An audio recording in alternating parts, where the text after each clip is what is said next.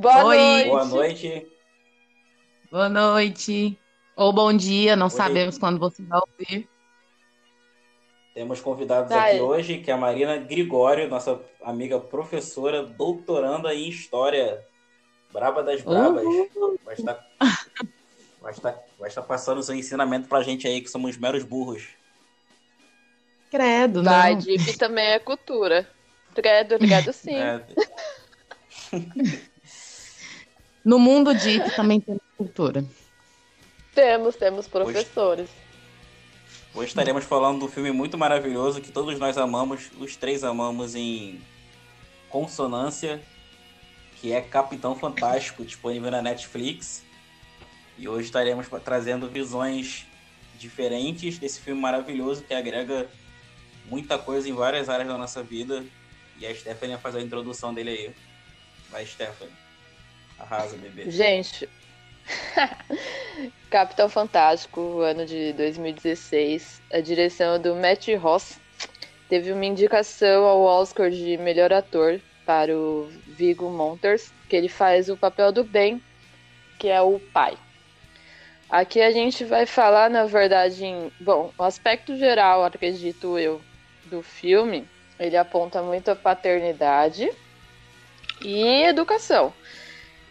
E eu acho que assistindo ele abertamente a gente consegue fazer a primeira pergunta daqui do nosso cast de hoje. É, qual o propósito da educação? A gente deixa com a Mari aos pontos de vista dela como educadora, o propósito do filme também. E aí, Mari? Ai, socorro. Já começo introduzindo Já uma começa pegada na bem pancada. A pancada. Bom, é, foi muito importante esse filme para mim, porque foi num momento de transição muito importante da minha vida como professora. O- em 2017, eu é, fui nomeada para ser professora do ensino superior e foi um momento de rompimento, né? Saí da educação básica e para o ensino superior e fui para disciplina de filosofia da educação. Por que que eu estou fazendo essa introdução para dizer isso? Porque eu sempre quis associar filme com o ensino, e quando eu pensei em qual filme abordar a perspectiva do, do- da função primordial do professor e o papel da escola, que era o que os nossos autores discutiam ao longo do semestre, é, foi no primeiro semestre de 2017, então o filme estava super atuali- atualizado, né? Tipo, muita gente, tipo, uma turma de quase 40 alunos, só uns dois tinham visto o filme ainda, né? Então foi muito bom, porque foi inédito para todo mundo. É, então, assim, muitos dos nossos autores, principalmente Marilena Chauí e o Cipriano Lucchesi, eles trabalham essa perspectiva do papel da escola e a função do professor. Por mais que não exista uma escola enquanto espaço físico, né, nesse filme, ele tenta desconstruir e tenta romper muito com essa perspectiva tradicional do ensino, né? Quebrar mesmo essa parede tradicionalista que a gente tenta é, desconstruir na nossa educação brasileira, principalmente, mas que parece que a gente ainda está um pouco permeado. E eu conversando ao, nesses últimos tempos com é, ele chegou no ponto de vista de não defender a figura do, do Ben, né? A gente vai discutir um pouco mais, né, como que é a filosofia pedagógica de cada um dos que aparecem no filme, mas é, não, eu fiz uma atividade depois no final de passar o filme, e aí não era atividade de certo e errado, né? Porque eu gosto muito de ouvir os alunos e discutir com eles e tudo mais.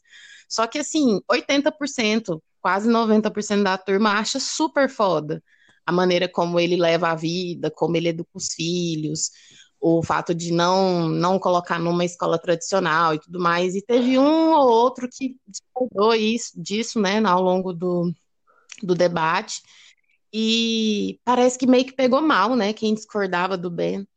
E aí eu conversando com um amigo, grande amigo esses últimos tempos, e ele também discordou. E ele apontou num ponto de vista que eu achei muito bacana, que eu não tinha me dado conta. Ele falou assim: ah, amiga, eu cresci numa filosofia cristã, né, num, num lar cristão de pastores. Em alguns momentos eu via essa visão é, de imposição de como tem que ser, o que tem que ler, como fazer dele com os filhos, muito parecido com um dos meus pais, então eu não gostava bastante disso. E eu achei muito interessante, porque eu nunca tinha levado por essa linha de raciocínio. Mas, basicamente, é isso. A gente pensar que no filme ele apresenta o confronto de, de duas propostas pedagógicas, né? Principalmente aquela cena da filha dele, da filha de oito anos dele, com os, os primos dela, né, de 14, 16 anos, onde mostra um, um conhecimento apropriado, é, não tão filosófico, porque é só uma decoração, né, de, de, uma, de uma constituinte, mas é uma cena chocante que mostra ele está tentando mostrar como é eficiente o método dele. E o que a gente quer discutir aqui é se existe realmente essa eficiência nessas pedagogias que são apresentadas para nós. A, a pedagogia dos filhos dele, a pedagogia da irmã dele e a pedagogia do sogro, né, que a gente quer discutir aqui hoje.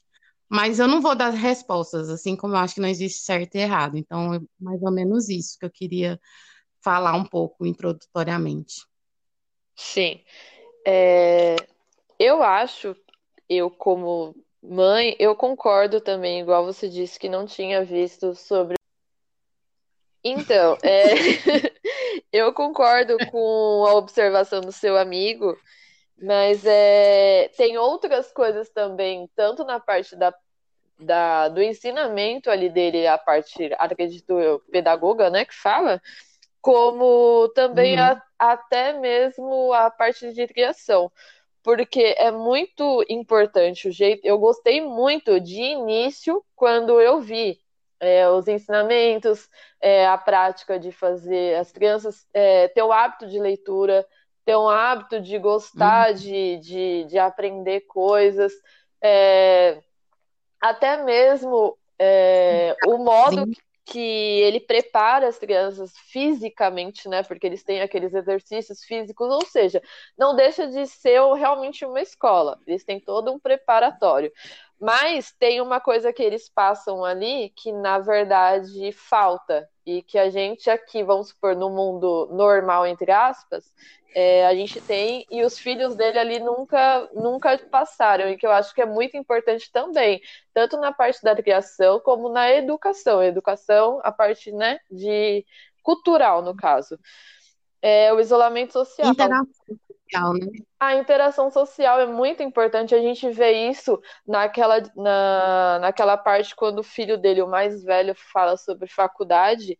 Meu, o menino é um gênio, e a mãe dele, né, antes de de falecer ali, estava totalmente apoiando ele sobre a questão da faculdade, que o bem, o pai já acha, vamos supor assim, meio que desnecessário para um adolescente, um jovem, um adulto tão inteligente e, vamos supor, meio que para algo tão tradicional.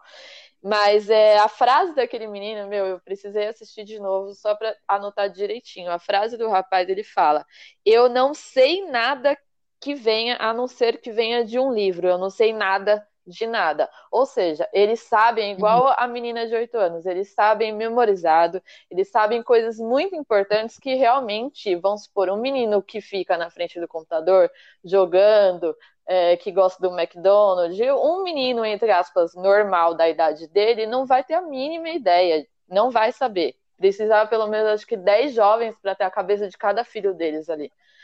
Mas é, ele, na real, também não sabe, não sabia interagir com uma, com uma menina, vamos supor, com uma mulher, eles não sabiam interagir com outras pessoas, eles não sabiam interagir no mercadinho. Eles não têm esse, ah. Esse social realmente, que eu acho que faz muito, faz parte tanto da criação como da parte cultural mesmo. Não, e eu acho que existe uma, uma crítica pesada também quando eles idolatram o Noam Chomsky, por, por exemplo, que é um, um crítico social libertário que, que parte de um apelo crítico muito forte ao capitalismo, por exemplo, e eles não saberem o que era Nike, por exemplo, a filhinha, sabe? Cara, você tem que saber, né? Como é que você vai criticar um sistema que você não conhece ele? Então, essa parte eu achei uma crítica muito pertinente, assim, quando eu vi e me atentei a isso. Sim. E o que eu acho maneiro no, no personagem do Ben é que o filme, malandramente, ele cria um personagem que claramente ele ama os filhos dele, ele é maravilhoso, bem, na forma de cuidado, só que ele faz muita coisa da forma errada. E aí, pelo personagem Sim. ser cativante, ser todo charmoso, ter toda aquela proteção, a gente, a gente, o filme acaba induzindo a gente, eu acho que intencionalmente, naquele lance da gente fazer uma coisa errada em nome do amor, pela criação. Eu acho que tem muito isso no personagem do Ben, porque ele é muito super protetor, ele tenta ser muito colocar os filhos na caixinha, dando desculpa que ama, mas ele tá fazendo mal pros filhos dele muita coisa. E aí, eu, como, entra naquilo que a Marina falou, muita gente fica a favor do bem porque cai nessa ilusão de da super proteção em nome do amor, tá ligado? Eu acho que o filme brinca muito com isso de forma inteligente, porque o Ben, ele é um super pai em muitos pontos, mas ele erra muito, cara. Erra muito. E aí essa maturidade de ver onde ele errou que é interessante no filme. Eu acho interessante enxergar, conseguir enxergar por que ele errou. É, eu acho que quem idealizou essa, essa microtopia que eles queriam viver foi a esposa dele. Tanto que até esse processo de incentivar o filho mais velho a estudar, ir para uma faculdade e tal, demonstra uma sensibilidade dela entender o mundo no qual os filhos estão inseridos. E aí eu acho que ela deve ter apresentado esse mundo que ela queria construir para o esposo dela, e ele foi de uma forma muito fanática, entendeu? Porque o filme demonstra isso pra gente o tempo todo, né? Que, que ela era humanizada, que ela pensava tudo isso e tal. E aí tem hora que ele até chora, que ele fica mal, tipo assim, ah, você me abandonou aqui e tal, não sei o quê. E até o próprio fato dela ter tirado a própria vida, né? Não foi uma doença, não foi uma fatalidade. Então, isso demonstra que às vezes ela se deu conta de que era muito difícil atingir a proposta pedagógica e ideária que ela queria, entendeu? E aí por isso que eu acho que a gente vê pecados cometidos pelo bem, pelo sogro, pela irmã, por todo mundo, porque quem que idealizou aquilo lá foi a mulher dele e ela não conseguiu estar tá ali para levar o plano em diante, né? Verdade. E, e, o personagem do sogro, eu acho que às vezes assim, tem como entender o lado dele, né? Porque uh, o sogro, ao mesmo tempo que ele é turrão e é aquele tiozão mais tradicional, o Soul consegue enxergar, estando de fora, o mal que o, o Ben tá fazendo com as crianças também, né? Então acaba todo Ai, mundo estando um pouco errado, estando certo. Eu acho que é, é igual você tinha falado, é, a, a, gente acaba sendo induzido a gostar do bem. É, não é errado gostar do bem, porque ele é um personagem totalmente humano e totalmente paterno. Ele é um pai humano de verdade. Ou seja, tipo, existe realmente aquele pai que ele vai tentar educar, que ele vai passar todo o amor, mas que nem o, tudo que ele passou tá tudo correto. Só que ele tirou, passando tudo isso, ele tirou outras coisas que as crianças necessitavam e que ele escolheu, ele idealizou, ele, a esposa dele, a mãe idealizaram, mas não deixar as crianças já com essa, é, já que eram filhos tão inteligentes, com a opção de escolha né, sem, vamos supor, uhum. julgamento, que nem o mais velho quer ir para a faculdade, mas o bem ele julga isso, ele julga de forma tipo que ele acha não necessário, mas ele não dá a opção de escolha para os filhos, que nem a quando Davi, quando você disse sobre é, eles falam muito sobre o capitalismo, mas a menina não sabe exatamente o, o que está sendo pregado para ela desde pequena. É, eles falam sobre dinheiro, eles falam sobre é, os ricos, eles falam sobre empresas, eles falam sobre indústria, né, no geral, mas a criança exatamente não sabe a fim mesmo o que é isso, porque eles mesmos, vão supor, costuram, eles mesmos caçam, eles mesmos fazem isso, mas eles não sabem, eles não viveram aquilo igual os pais, né? Os pais saíram do, do mundo, entre aspas, normal e fizeram aquele mundinho deles lá separado. Mas as crianças já cresceram ali, eles não tiveram essa opção, tipo, de ter os dois lados, né, as duas visões. Então eles tinham visão passada pelos pais, que eu acho que isso novamente entra na regra do sorgo, porque o, o sogro, ele tem a visão que aquela criação está errada. Porque, por, por que, que ele consegue ver os erros do bem? Porque a visão dele, aquela criação está errada, porque ele só viveu aquele mundo, ele não viveu o mundo deles. Eu acho que a junção de todos os mundos é correta, mas a gente, sendo pai e mãe, a gente nunca vai ter isso, porque a gente sempre vai pregar a nossa visão, a gente sempre vai educar do jeito que a gente acha que é o correto, que é o bem. Ele é um pai muito bom, mas é um pai humano que erra, assim. Nossa, e mais uma vez a perspectiva da, da, da pedagogia paterna, porque querendo ou não, é a filha dele que sempre quis ser revolucionário, vamos dizer assim, né? Sim. Quis ser revolucionária, casou com um cara que comprou ideia para ela, e aí ele deve ter sido aquele pai que sempre bateu de frente, que sempre criticou, sempre questionou, e aí quando ele viu a oportunidade de poder ferir essa ideologia por, usando os netos dele, ele foi lá e fez. Por isso que eu acho que ele, ele é um pouco maquiavélico nas atitudes. Eu acho que até um pouco mais que, que o Ben, assim. Igual o Davi falou, o Ben, ele age com emoção. O, o sogro dele não, porque eu acho que é um acúmulo de, de raiva mesmo, de ter tido uma filha imbatível e tudo mais. E aí ele vê a oportunidade e fala, não, agora eu vou mostrar que eu que tô certo. E aí eu acho que é por isso que a gente fica com muita raiva dele. E fora pelo fato dele, dele representar o capitalismo ali, né? O dinheiro, o poder e o usufruto. É. Também tem, tem que também ver que ele também tem aquela dor de perder a filha, né? Porque ele, ele acha que justamente o que matou a filha dele foi a visão de mundo dela, né? Que é o que eu falei, não foi por uma doença qualquer, é, é uma doença específica, mas querendo ou não, na cabeça dos mais antigos, eles acham que, que pode ser uma pressão social, uma influência específica e tudo mais. Eles não acham que é algo neurocientífico, né? Exatamente. E é, outra coisa também é que eu, que eu amo no filme a frase que o Ben fala no final, né? Que é um, um, um erro, é um lindo erro, mas ainda um erro, que quando ele percebe que tudo aquilo que ele estava fazendo estava, estava errado, e aí cai naquele conceito, né? Que, porra, é muito perfeito que ele estava ensinando na visão dele, mas errado. E aí no final, quando ele solta essa frase, que é muito lindo que ele vivia, mas que é errado, acho que reflete muito, muita coisa da, da criação que às vezes os pais têm, daqueles conceitos que os pais acham que sabem o que o filho deve fazer, ou o que é melhor, o caminho certinho, tudo certinho e aí você cria certo rigor para os seus filhos viver dentro da tua visão. E, cara, por mais que seja tudo aquilo que você planeja e você coloca ele na tua caixinha, é um erro. E aí o Ben só conseguiu ver que é, tudo aquilo que ele estava fazendo era extremamente radical e extremamente fora de controle quando a coisa começou a apertar de uma forma bem mais justa, né? Quando começou a machucar, na verdade, as crianças, quando uhum. ele vê a dor dos filhos dele, pelo exagero dele, que ele começa a cair na real. E eu acho que na educação, na paternidade, muita gente passa por esse processo, né? De muito rigor, de colocar os filhos na caixa, quando a merda estoura, que começa a perceber que errou bastante no autoritarismo, no radicalismo e etc. Eu acho muito fora essa parte do, do bem, quando ele assume que errou. Mas eu vejo ah, eu acho... um lado novamente positivo nele no filme, porque, que nem você falou, ele consegue ver onde ele errou e ele arruma onde ele errou. Mesmo que, vamos supor, demorou muito, talvez seja tarde, mas mesmo assim ele tenta, porque eles se mudam para a cidade, para uma casa normal e as crianças vão para uma escola.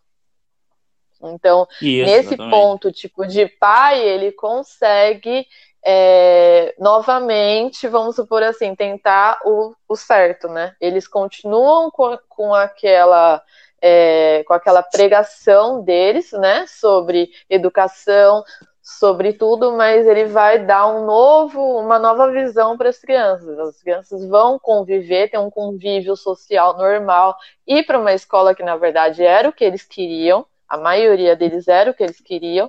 Eles vão conseguir é, e vão conseguir continuar sendo é, filhos estudiosos, porque aquilo ali eu acho que já entra que nem a Mari disse é a necessidade da educação, porque desde pequeno, o, não só a escola, não é regra da escola, a escola é o suporte, mas é hábitos, isso eu acho que vem de berço, vem de casa.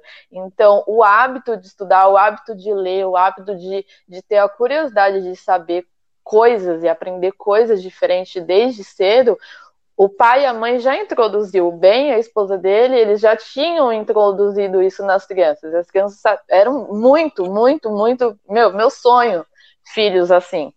E mas tipo, eles não vão perder aquele hábito, porém eles vão viver no mundo, vamos dizer assim, normal, mundo capitalista, mas eles já tinham uma base de ensinamento.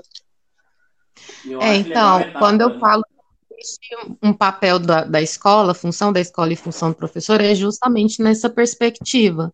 A escola, ela é a promoção desse, dessa interação social, só que tem que ser uma interação saudável. Eu tenho certeza que essas crianças, se a gente fosse fazer uma, pensar uma continuidade do filme, com certeza essas crianças vão chegar nessa escola e vão se assustar do, da, do cotidiano que é praticado de racismo, de homofobia, de machismo, de misoginia, entendeu? Então, o que eu, eu, levo como um pressuposto pedagógico em aplicar esse filme e tantos outros nessa disciplina específica com os meninos é que eles vão ser futuros professores e eles têm que pensar a evolução desse espaço escolar como um ambiente saudável para essas crianças, adolescentes que estão ali, que partilham mais daquela convivência do que da própria família, que no, no caso não era deles, eles partilhavam mais da presença da família do que dos, dos colegas, né, da, de escola e tudo mais. E a função do professor, ela não pode ser de transmissão, porque parece que é algo via rádio. É igual a gente aqui, a gente está aqui fazendo um podcast, está conversando e a gente não sabe o que está passando pela cabeça de quem nos ouve, né? Não tem essa troca. Então, a, a perspectiva de pedagogia tradicional parte disso, que essa transmissão ela é somente unilateral e não pode ser assim. E era assim quando era com o pai no comando, era assim quando, sei lá, o menino foi morar com o vô, e por assim vai. A gente tem que pensar na, na construção do a lógica. E eu acho que isso aconteceu depois que eles foram para a escola, que eles devem chegar chorando em casa, falando das coisas, da, das dificuldades, e o pai tá ali para ajudar, para dar um suporte e tudo mais, né? E eu acho Sim. maneira a metáfora do final do filme, né? Que ele escolhe ficar lá no canto dele e as crianças na cidade e tal, e acaba aquele conceito, né? Que filha para o mundo, né? Pra gente, para sempre. Então, meio A que... gente, aquela casinha é um sonho, né? Nossa, meu Deus. O filme termina bem nessa metáfora mesmo, ele deixando os filhos dele pro mundo. Não, mas tem um, um advento que eu acho muito interessante, é que eu não sei a explicação, gente, mas, por exemplo, no começo do filme Sociedade dos Poetas Mortos, a primeira cena inicial já é. Eu sei que não tem nada a ver, nós estamos falando de Capitão Fantástico, mas tem relação, gente. A primeira cena, que é aquele momento de aula magna daqueles meninos, toca uma música de flauta, né? Uma música muito específica, muito estrondosa. E quando o Ben fala, nós vamos salvar sua mãe e tal, ele liga a mesma música no Steve, né? É Steve a mesma música. É a mesma Sim, música. Na no e ônibus ele liga. É a mesma música. É sim. a mesma música. E assim, eu não sei quem que é o autor específico e tudo mais, mas eu acredito que tem uma correlação de zombar com a maneira que aquela pedagogia tradicional é praticada, de, sentir, de usar assim, eu vou usar essa mesma música, só que não como uma continuidade dessa tradição, como um momento de rebeldia, porque eles fazem, eles ligam a música, acionam a música, para poder ir em busca de resgatar o corpo da falecida esposa e mãe dos meninos, né? E eu achei isso muito fantástico. Porque num ano eu passei Capitão Fantástico e no outro eu passei Sociedade para uma outra turma. E aí quando começou a música eu falei, caralho, eu não lembrava. E aí eu achei muito foda isso. Eu não vejo também somente como, como um ato de rebeldia ou de zombar, mas eu também acredito que, vamos supor, aquela, aquela música era a música, é, vamos supor assim, do momento para eles resgatar a mãe. E a mãe não uhum. deixava de ser, vamos supor, uma filósofa, uma, a poeta da família. Então uhum. eu acho que era uma indicativa do que a mãe era. E se a gente for interligar os filmes, eu acho que explica muito o, o personagem do, do professor, o Robbie Williams ali, na, na mãe. Aham. Uhum. Com certeza. Eu, Eu acho, acho que são filmes muito interligados. Dá para interligar muito, sim. É, dá para fazer uma pesquisa depois sobre isso. Acho que É, eu deve tentei- ter alguma, deve ter não- alguma referência. Eu fiz É uma busca bem rápida. também sobre, sobre ensino, né? E os valores que ficam do ensino, né? No caso, porque tanto os valores do professor do Sociedade Poeta de Moto fica com os alunos no final, a referência que eles fazem. E como a Marina, a Stephanie falou, tanto os valores também, ensinamentos do pai vão ficar para as crianças desenvolver na escola. Uhum. Então tem essa relação também, essa herança do ensino. Ai, gente, útero coça, útero coça pra parir, vendo, vendo Capitão Fantástico, é muito lindo. O útero Porra. coça pra ter seis daquele jeito. Logo? Logo passa. Logo passa. Bom, e eu não sei Não, mas olha, gente, Tenho a curiosidade de. Eu, sim, o Steve estava à venda, né? Mas foi no ano passado. Ele estava à venda por 18 mil reais e eu com alguns adereços. Eu não sei se alguém comprou o ônibusinho do filme. Eu vi essa matéria aqui quando eu estava me preparando para o podcast. 18 mil reais só? Sim, 6 mil dólares, equivalente. Na época, né, que o dólar não estava 5 conto. 18 mil. Nossa, acho que agora tá 180 mil reais, né? Maldito capitalismo. Zero a mais. Maldito capitalismo. Gente, acho Gente, que fica O filme que falou a também, o dica. filme é perfeito também, tirando Sim. tudo isso aí, o filme é perfeito, questão de fotografia, ele é lindo, atuações, os personagens são maravilhosos, é engraçado referências né? Como eu falei, tem referência teórica a Lolita, a Dostoiévski e várias outras literaturas que, que eles fazem Ah. Trotsky, Trotsky que fala? Oi? É Trotsky que fala? Trotsky? Trotsky? É, É, é carioca, é troço. Troço. Troço. Trots, Trotsky. Muita referência a comunistas aí, tá? Então, Bom, se é contra o capitalismo, é o que a gente precisava, né? Tá aí, uma boa dica de educação paternos. Sim. Bom, gente, Socialistas também. Recomendado pra Bolsonaro. Bom, a dica então da semana, como Cheia de Dia dos. Pais. Olha que, be- que beleza, cheia de spoiler, mas mesmo assim acho que vale. Eu podia falar todo o roteiro do filme aqui, todas as falas, e ainda assim vale a pena assistir, porque não tem nada a ver do que a gente tá falando. sim, sim, a gente falou nem 10%. Não, o filme é de grande valor. Eu acho que pro Dia dos Pais aí, quem estiver ouvindo, quem for pai, vale a pena assistir. É, quem tiver pai, vale a pena assistir. Quem não tem também vale a pena assistir. E eu acho que vale muito a pena assistir. Eu acho que esse filme é um 10-10, meu, de verdade. Ele é é meu Eu sou apaixonada e eu vou lutar com todas as forças para quem criticar ele. Vai levar uma porrada. Vou defender esse sempre. Quem quiser criticar ele, pode entrar no nosso grupo do, do WhatsApp. Pode E matar pode ele. criticar lá na página também do Facebook e do Instagram. Pode ir lá matar que a gente vai lá descer o cacete. Inclusive, inclusive, faz o convite. Inclusive, a gente estende o convite para vocês participarem do grupo com a gente. É um grupo que é bem democrático e a gente tenta, na medida do possível, discutir filme e série. Então, vai lá para a gente trocar umas ideias.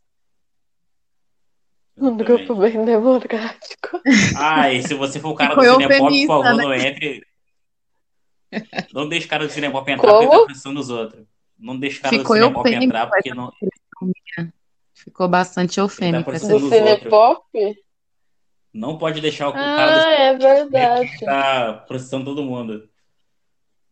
É, Eu nem vou cortar essa parte. Espero que ele ouça. Eu espero que ele ouça. Dessa vez eu não vou cortar. Vou esperar. Até porque eu falei, o choro é livre. isso mesmo. Eu nem vou cortar essa parte. Ai, gente, de verdade, mas é sério. Capitão Fantástico, nossa dica da semana.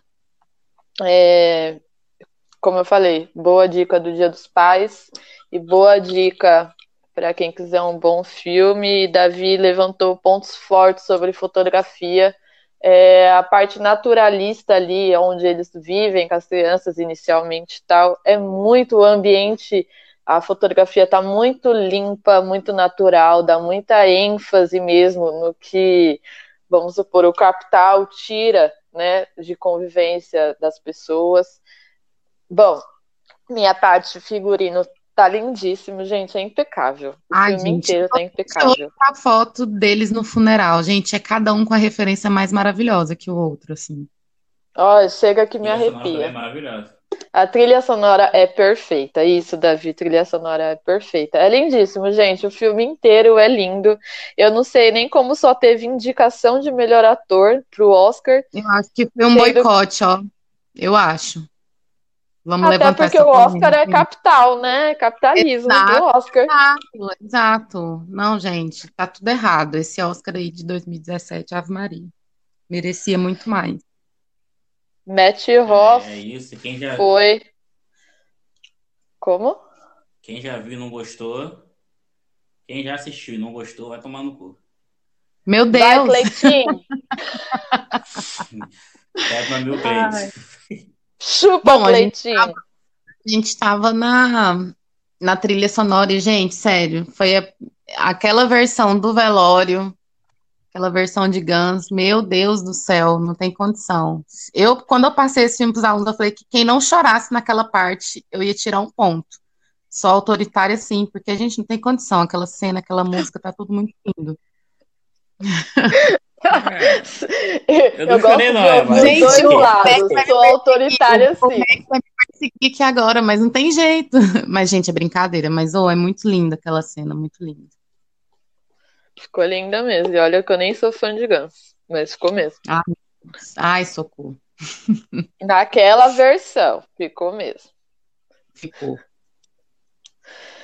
Gente, é isso. Beijos pra quem fica. Semana que vem a gente tem mais um Indica, quem sabe. E beijunda e pau no cu do Cleitinho, novamente.